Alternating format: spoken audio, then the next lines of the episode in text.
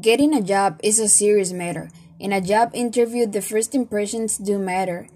That's why it is important to prepare and get ready to answer any kind of questions. Perhaps the most important part of a job interview is where the interviewer asks you about your skills and experience. However, it is also very important the way we conclude the interview.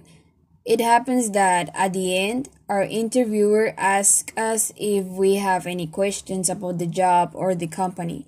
In these cases, it is convenient to do some questions to show that we really are interested in the job. But because of nervousness or any other thing, we can think about something to ask. So, this is why in this podcast we are going to talk about some questions that we can make at the end of our job interview. Thank you.